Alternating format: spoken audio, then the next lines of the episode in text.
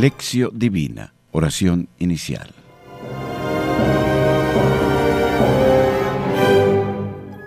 Concédenos, Dios Todopoderoso, que purificados por la penitencia cuaresmal, lleguemos a las fiestas de Pascua limpios de pecado, por Jesucristo nuestro Señor. Amén.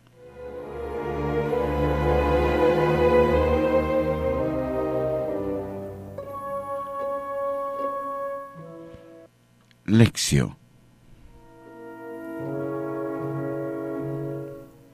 Proclamación del Santo Evangelio según San Mateo, capítulo 16, versículo 13 a 19.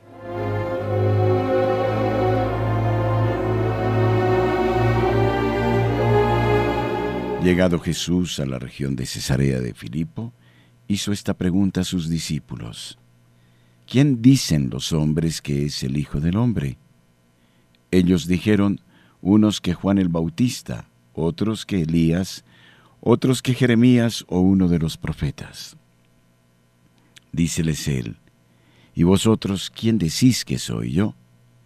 Simón Pedro contestó, Tú eres el Cristo, el Hijo de Dios vivo. Replicando Jesús le dijo, Bienaventurado eres Simón, hijo de Jonás, porque no te ha revelado esto la carne ni la sangre, sino mi Padre que está en los cielos. Y yo a mi vez te digo que tú eres Pedro, y sobre esta piedra edificaré mi iglesia, y las puertas del Hades no prevalecerán contra ella. A ti te daré las llaves del reino de los cielos, y lo que ates en la tierra quedará atado en los cielos, y lo que desates en la tierra quedará desatado en los cielos. Palabra del Señor. Gloria a ti, Señor Jesús.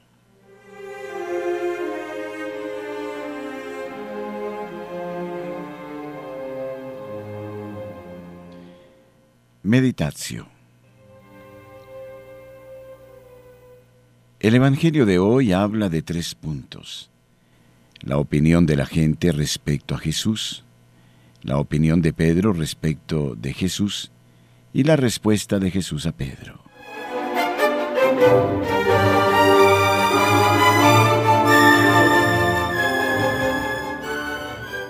La opinión de la gente respecto a Jesús. Jesús hace una pregunta respecto a la opinión de la gente en relación a su persona. Las respuestas son variadas.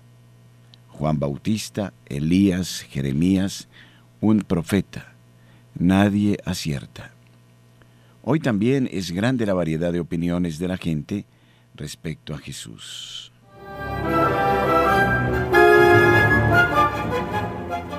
La opinión de Pedro respecto a Jesús. Enseguida Jesús pide la opinión de los discípulos. Pedro se convierte en portavoz y dice, Tú eres el Cristo, el Hijo de Dios vivo.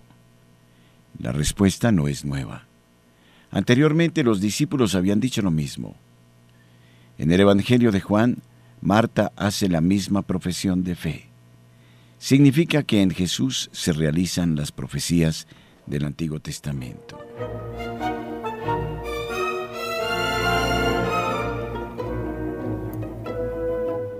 La respuesta de Jesús a Pedro tiene distintas partes.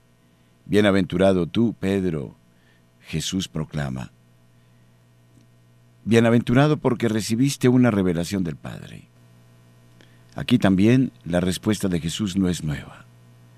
Anteriormente él había alabado al Padre por haber revelado el Hijo a los pequeños y no a los sabios e inteligentes y había hecho la misma proclamación de felicidad a los discípulos porque estaban viendo y oyendo cosas que antes nadie conocía.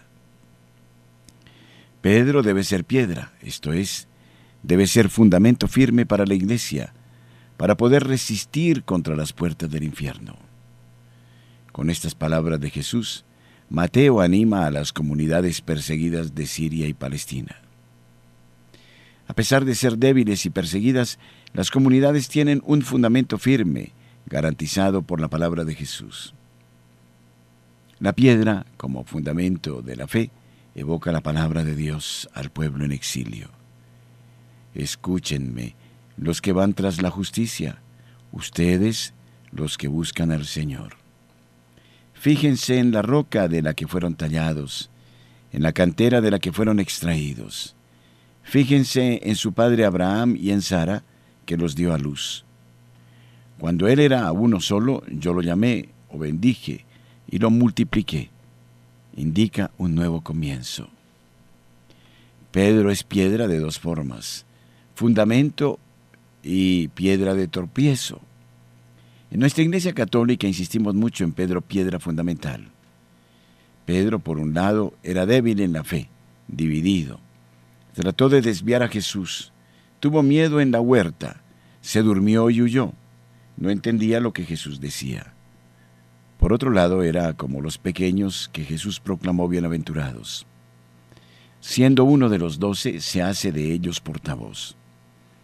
Más tarde, después de la muerte y de la resurrección de Jesús, su figura creció y se volvió símbolo de la comunidad. Pedro está firme no por mérito propio, sino porque Jesús rezó por él para que su fe no desfalleciera. La palabra iglesia en griego, eclesia o eclesía, aparece 105 veces en el Nuevo Testamento, casi exclusivamente en los Hechos de los Apóstoles y en las cartas. En los Evangelios aparece tres veces solamente en Mateo. La palabra significa literalmente convocada o escogida. Indica a la gente que se reúne convocada por la palabra y trata de vivir el mensaje del reino que Jesús trae. La iglesia o la comunidad no es el reino, pero sí un instrumento y una muestra del reino. El reino es mayor. En la iglesia, en la comunidad, tiene que aparecer a los ojos de todos aquello que acontece cuando un grupo humano deja que Jesús reine y sea el centro de sus vidas.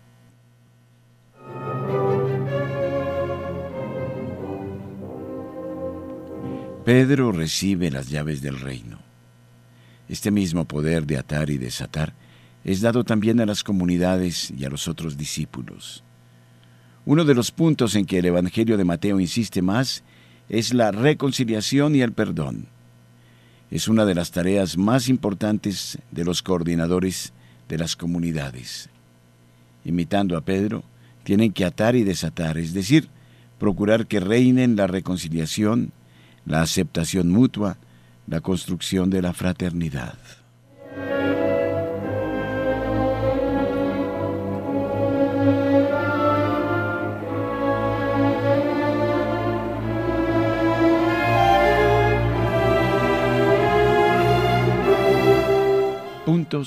Para la reflexión personal.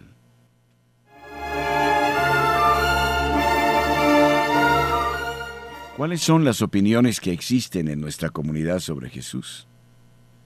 Estas diferencias en la forma de vivir y expresar la fe enriquecen la comunidad o perjudican el camino y la comunión. ¿Por qué?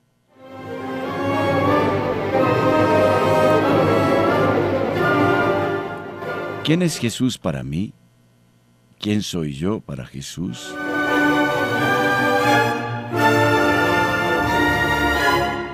¿Cuál es la tarea de Pedro, es decir, del Papa? Su tarea fundamental es la de confirmar a sus hermanos en la fe desde la más recta doctrina.